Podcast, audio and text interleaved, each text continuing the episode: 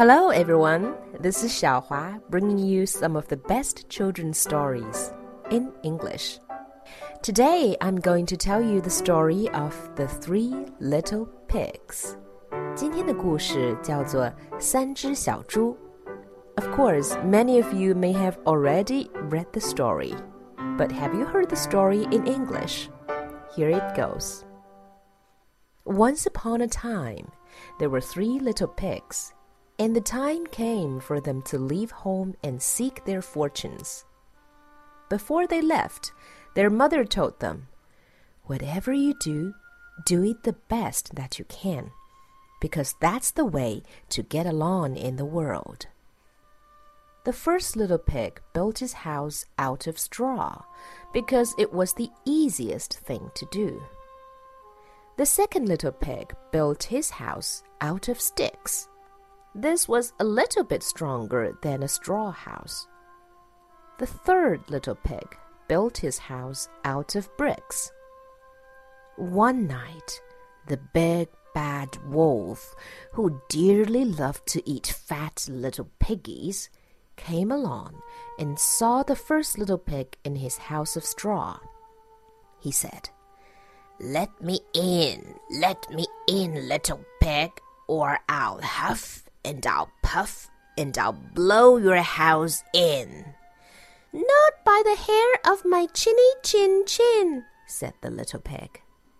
But of course the wolf did blow the house in and ate the first little pig. The wolf then came to the house of sticks. Let me in, let me in, little pig, or I'll huff and I'll puff and I'll blow your house in.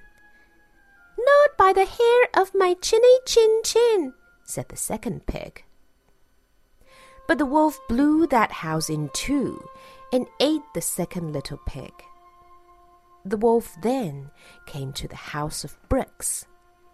Let me in, let me in, cried the wolf, or I'll huff and I'll puff till I blow your house in.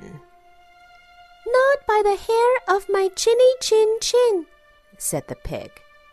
Well, the wolf huffed and puffed, but he could not blow down that brick house. But the wolf was a sly old wolf, and he climbed up on the roof to look for a way into the brick house. The little pig saw the wolf climb up on the roof and lit a roaring fire in the fireplace and placed on it a large kettle of water.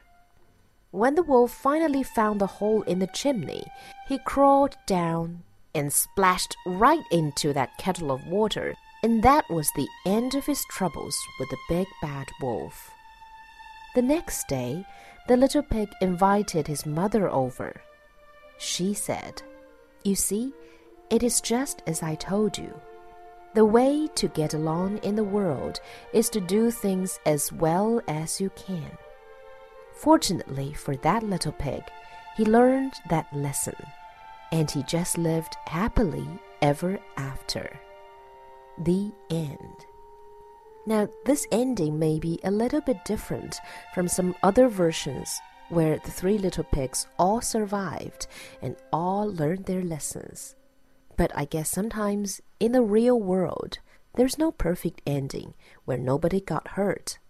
The important thing is that you, my little friend, remembered what this story tells you.